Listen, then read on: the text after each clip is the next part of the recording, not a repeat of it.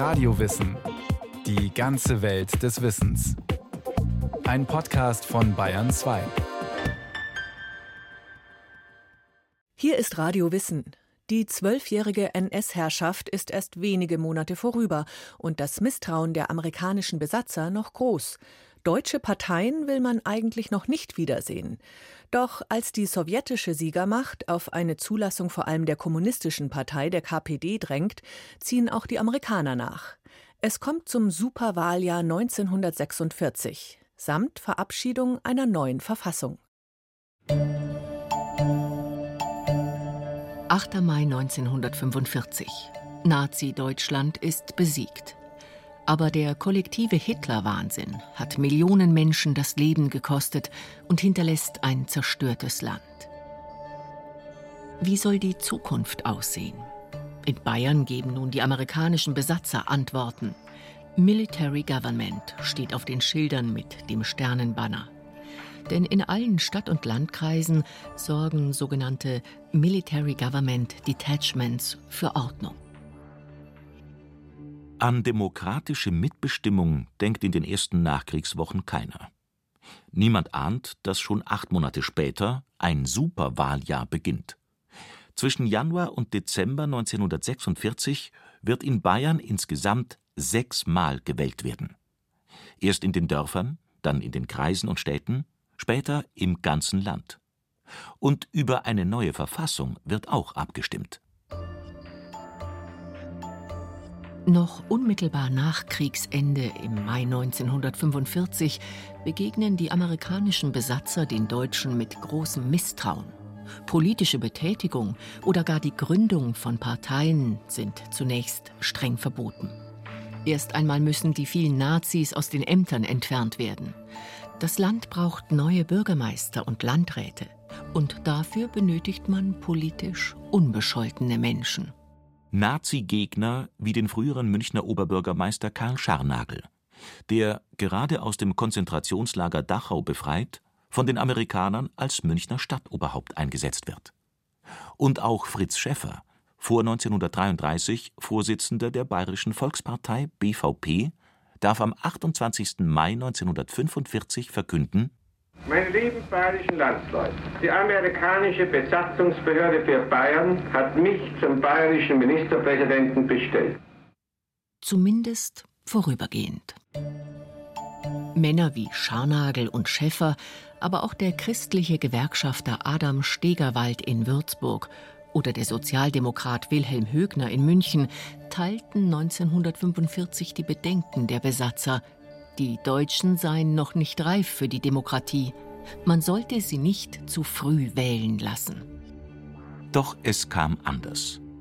Denn die sowjetische Besatzungsmacht im Osten genehmigte schon am 10. Juni 1945 die Neugründung von Parteien in ihrer Zone. Vor allem die kommunistische KPD sollte dort rasch mit der Aufbauarbeit beginnen. Durch dieses Vorpreschen der Sowjets gerieten die westlichen Besatzungsmächte in Zugzwang. Man wollte sich das Heft des Handelns nicht aus den Händen nehmen lassen, erklärt der Historiker Thomas Schlemmer vom Institut für Zeitgeschichte in München. Deshalb sprangen im Sommer 1945 zuerst die US-Amerikaner, dann die Briten und schließlich die Franzosen auf den demokratischen Zug auf und signalisierten, okay, es dauert vielleicht bei uns ein bisschen länger, aber wir sind dann auch bereit, von unten nach oben wiederum Parteien zuzulassen. Und das ist so das Spezifikum der Amerikaner auch. Da gibt es dann also keine Zonenpartei beispielsweise oder keine Landespartei als erstes, sondern da gibt es Parteien auf Land- und Stadtkreisebene. Also so ein Grassroots-System, Demokratie muss von unten wachsen. Allen Bedenken zum Trotz General Lucius D. Clay, der zweite Mann in der US-amerikanischen Besatzungshierarchie, besteht darauf, dass im Januar 1946 erste Wahlen abgehalten werden. Zunächst auf kommunaler Ebene. Denn Demokratie muss man üben, meint Clay. Man muss ins Wasser gehen, um schwimmen zu lernen. Dass die Amerikaner das demokratische Experiment so früh wagten, lag nicht daran, dass sie plötzlich großes Vertrauen in die politische Zuverlässigkeit der Deutschen gefunden hätten, meint Thomas Schlemmer. Es war vielmehr der Glaube an das demokratische Projekt und das Vertrauen in sich selbst. In die Kraft des amerikanischen Vorbilds und auch in die Möglichkeiten demokratischer Erziehung, in die die Amerikaner ja von Anfang an einiges investieren. Und dann haben sie eben Sicherheitsschotten eingezogen. Und zum einen mussten die Parteien von der Militärregierung lizenziert werden, Kreisverband für Kreisverband, Partei für Partei und dann im Landespartei für Landespartei. Die Besatzungsbehörden schauen also sehr genau hin, wer da tätig wird und was da neu entsteht. Die Lizenzierung der Parteien zwischen Herbst 1945 und Frühjahr 1946 erfolgt nach einem strengen bürokratischen Verfahren. Drei Bedingungen wollen die Amerikaner erfüllt sehen. Sie wollen immer eine Liste von Bürgen sehen, von Sponsors, die eben für diese neue Partei ihren Namen hergeben. Die müssen unbelastet von irgendwelchen nationalsozialistischen Vergangenheiten sein. Das ist zum Teil gar nicht so ganz einfach gewesen, solche Bürgen dann zu finden dann muss sich die Partei ein Statut geben und dieses Statut muss verbürgen, dass innerparteiliche Demokratie gewahrt bleibt. Und das dritte ist ein Programm. Es muss ein demokratisches Programm geben, an dem die Amerikaner dann sehen können, aha, das geht in eine Richtung, die wir uns vorstellen können. Ob eine Partei links ist oder eher konservativ, spielt keine große Rolle. Entscheidend ist, es dürfen auf keinen Fall reaktionäre oder faschistoide Parteien entstehen, die eine militaristisch-revanchistische Politik betreiben. Sonst wäre man sofort auf die Bremse getreten, um das ambitionierte Demokratisierungsprojekt wieder zu stoppen. Was man gelegentlich auch tat. Ende September 1945 beispielsweise hatte die Militärregierung den bayerischen Ministerpräsidenten Fritz Schäffer entlassen und durch den Sozialdemokraten Wilhelm Högner ersetzt. Der konservative Schäffer war den Amerikanern bei der Entnazifizierung zu lasch stand im Ruch, ein Militarist und Nationalist zu sein. Schäffer wurde 1946 sogar mit einem politischen Betätigungsverbot belegt. In die neue Regierung Högner sollten dann mehr Sozialdemokraten und auch Kommunisten aufgenommen werden. Die Militärregierung favorisierte Parteien mit einer demokratischen und antifaschistischen Vergangenheit. Vor allem die Sozialdemokraten waren da quasi natürliche Verbündete beim Demokratisierungsprojekt. Aber auch die Kommunistische Partei, die zwölf Jahre lang im Untergrund gegen Hitler gekämpft hatte, erschien den meisten US-Besatzern als politisch glaubwürdig. Überdies war die KPD das Ziehkind der sowjetischen Besatzungsmacht. Und vom Kalten Krieg war noch keine Rede. Gleich nach Kriegsende hatten sich Sozialdemokraten und Kommunisten in München zu informellen Gesprächen getroffen und eine Aktionsgemeinschaft gegründet. Schluss mit dem Bruderkampf lautete die Devise. Aber zur Gründung einer vereinten Arbeiterpartei sollte es nie kommen. Zu tief waren die ideologischen Gräben zwischen den beiden Arbeiterparteien, die dann ab September 1945 getrennt erste lokale Lizenzen erhielten. Etwas schleppender ging es bei den Liberalen voran. Vor allem Linksliberale aus der früheren Deutschen Demokratischen Partei DDP versuchten seit Sommer 1945 sich neu zu organisieren in der Freien Demokratischen Partei FDP. Doch das Bürgertum hatte es mit der eigenen Vergangenheit nicht leicht. In der Endphase der Weimarer Republik waren viele Liberale in rechtsnationalistische und später nationalsozialistische Kreise abgedriftet. Auch der politische Katholizismus organisierte seinen Neustart zunächst auf lokaler Ebene und erlebte heftige Diskussionen. Wie haben es konservativ-katholische Politiker 1933 mit dem aufstrebenden Nationalsozialismus gehalten? Und wie kann künftig die Kluft zwischen den Konfessionen überbrückt werden? Traditionalisten wie Fritz Schäffer oder Alois Hundhammer wollen an ihrer alten bayerischen Volkspartei BVP festhalten. Katholisch, bayerisch und von Honoratioren geführt. Modernisten wie der Oberfranke Josef Müller wollen hingegen eine überkonfessionelle Sammlungs- und Massenpartei. Der Ochsensepp, so Müllers Spitzname, setzt sich als Gründungsvorsitzender der Christlich-Sozialen Union durch. Aber diese CSU wird noch jahrelang von wilden Flügelkämpfen erschüttert werden. Das Glück der jungen Partei?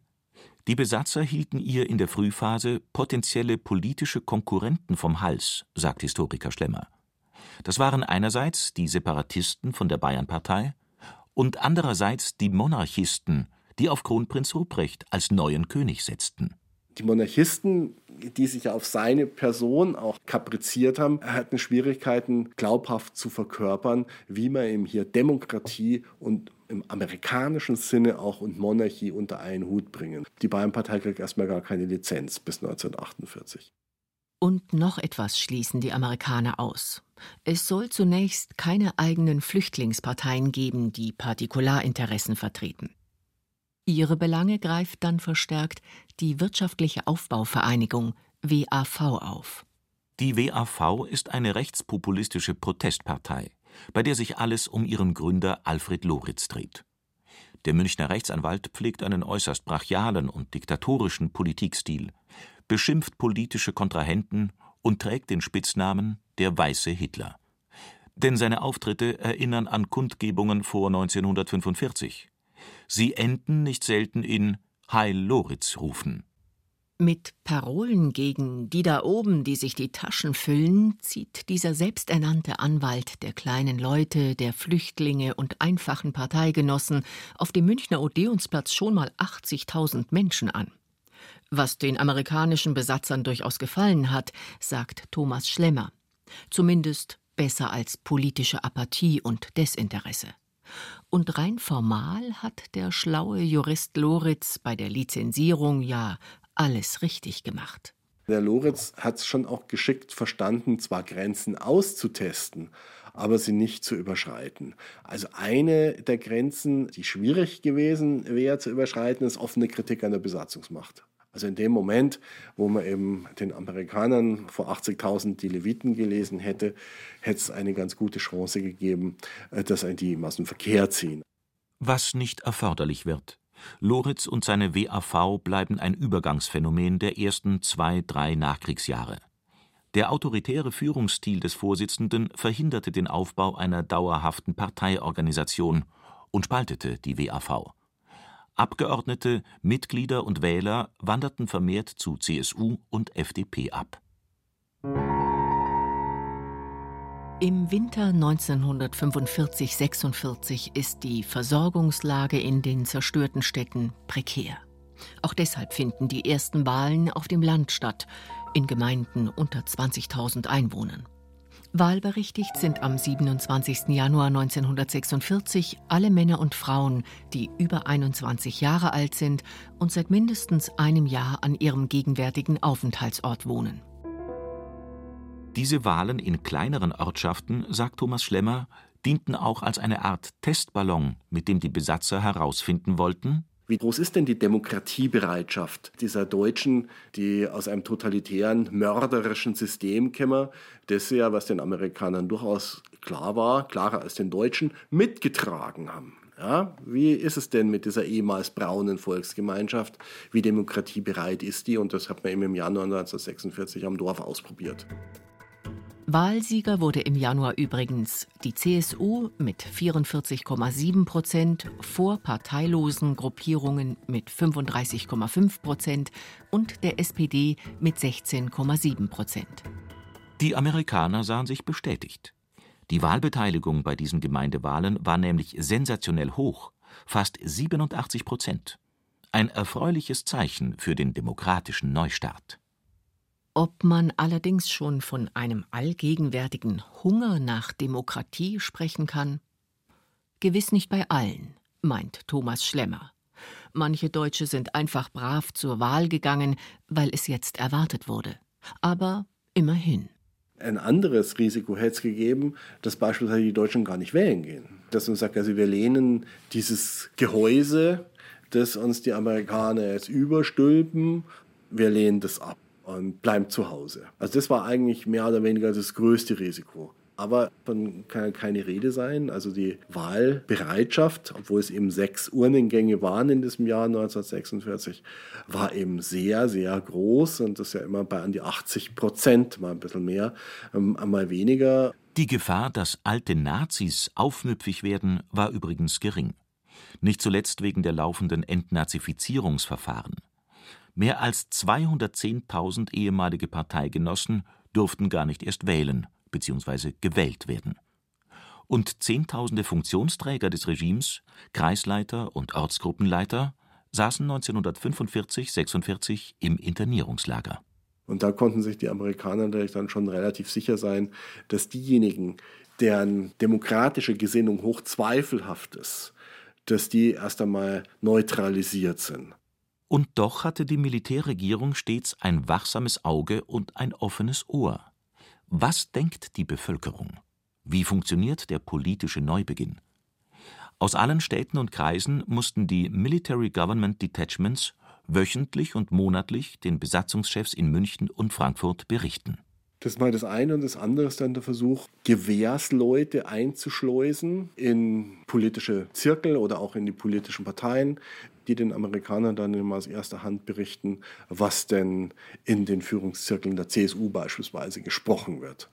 Und das dritte ist dann der Versuch professioneller Meinungsforschung. So können die Amerikaner ihr Demokratisierungsprojekt ohne großes Risiko ausweiten. Schritt für Schritt. Im April 1946 darf in den Landkreisen gewählt werden, im Mai dann in den größeren Städten Bayerns. Weil der demokratische Aufbau auch eine neue Verfassung braucht, muss am 30. Juni 1946 eine verfassunggebende Landesversammlung gewählt werden. Nach insgesamt zehn Beratungssitzungen in der Aula der Ludwig-Maximilians-Universität in München wird die neue Verfassung am 26. Oktober 1946 verabschiedet. Aber trotzdem, sagt Thomas Schlemmer, wird noch zwei weitere Male gewählt. Man musste ja die Verfassung annehmen, also ein Verfassungsreferendum. Und das andere, man musste auf der Basis dieser Verfassung dann auch einen Landtag wählen. Und das passiert eben beides dann im Dezember 1946 und deswegen geht man in diesem Superwahljahr 1946 sechsmal wählen. Über 70 Prozent der Wahlberechtigten stimmen am 1. Dezember für die neue Verfassung des Freistaats. Eine Woche später, am 8. Dezember 1946, tritt sie in Kraft. Die parteipolitischen Kräfteverhältnisse im Land waren schon Anfang des Jahres deutlich geworden. Und das Abstimmungsverhalten der Bayern blieb erstaunlich konstant.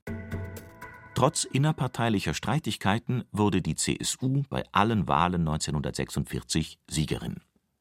In den Gemeinden mit knapp 45 Prozent, in den Stadt- und Landkreisen sogar mit 60 Prozent. Und bei den landesweiten Wahlen und Abstimmungen pendelte sie sich im Lauf des Jahres bei über 50 Prozent ein. 1946 war die CSU am besten aus den Startlöchern gekommen mit Hilfe der Besatzer, die eine Art Schutzschirm aufgespannt hatten. Rechts neben der CSU wurde zunächst keine Partei zugelassen. Die SPD tat sich etwas schwerer. In den kleineren Gemeinden kam sie nur auf 16 Prozent der Stimmen. In den Städten und in Gesamtbayern erreichte sie an die 29 Prozent. Drittstärkste Kraft wurden 1946 die Kommunisten, die zwischen 5 und 6 Prozent der Stimmen holen konnten. Bei den Landtagswahlen im Dezember aber scheiterten sie an der relativ hohen Sperrklausel. Denn nur wer in mindestens einem Bezirk 10 Prozent erreichte, kam ins Parlament. Die KPD schaffte es nicht und verschwand bald danach in der politischen Versenkung. Überraschenderweise konnte die FDP diese Hürde nehmen obwohl sich ihre Wahlergebnisse 1946 zwischen zweieinhalb und fünfeinhalb Prozent einpendelten. Ja, die FDP hat in Mittelfranken ihre bürgerlich-protestantischen Stützpunkte in Ansbach, in Nürnberg, Thomas Dehler in Bamberg beispielsweise. Da hat man dann schon eine Chance, in diesen protestantischen Stammlanden wieder zu punkten und eben in Mittelfranken diese 10 Prozent eben dann zu machen. Und dann war da noch die wirtschaftliche Aufbauvereinigung. Obwohl sie erst im März 1946 zugelassen worden war, steigerte sie sich von Wahl zu Wahl und erreichte im Dezember immerhin 7,4 Prozent. Jetzt aber Schluss mit den alten Parteien. Wählt Wirtschaftliche Aufbauvereinigung. Plakatiert die WAV im Sommer 1946. Und die anderen halten dagegen. Bleibt eurer bayerischen Heimat treu. wählt Christlich-Soziale Union. Die bayerischen Sozialdemokraten hingegen fordern Gerechter Lohn durch Sozialisierung. während die FDP meint Schluss mit Bürokratie und Planwirtschaft. und die KPD will einen Friedensvertrag und Abzug der Besatzungstruppen.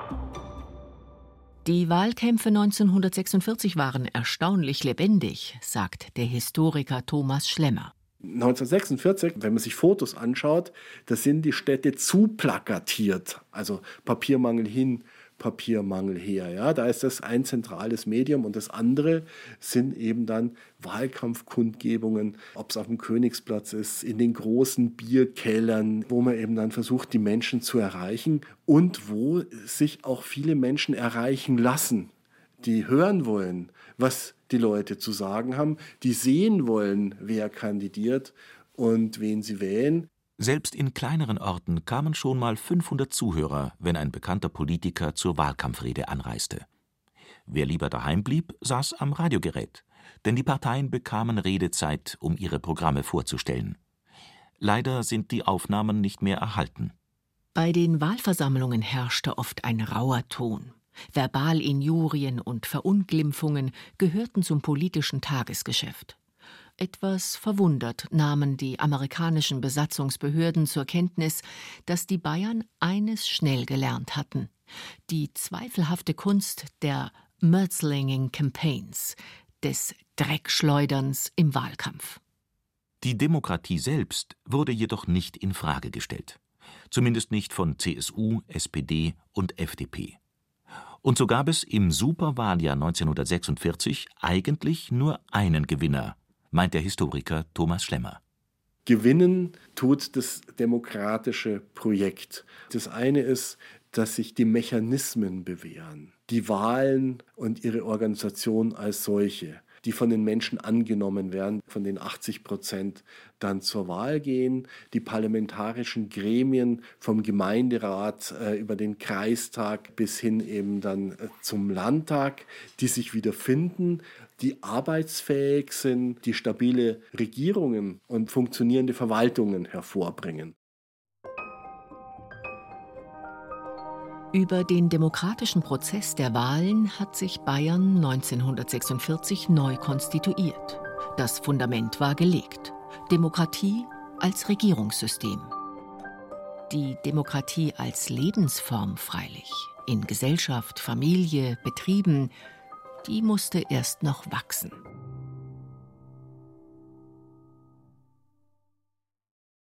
Das war Radiowissen, ein Podcast von Bayern 2. Autor dieser Folge Thomas Grasberger. Regie führte Anja Scheifinger. Es sprachen Johannes Hitzelberger, Katja Schild und Andreas Dirschall. Technik Robin Ault.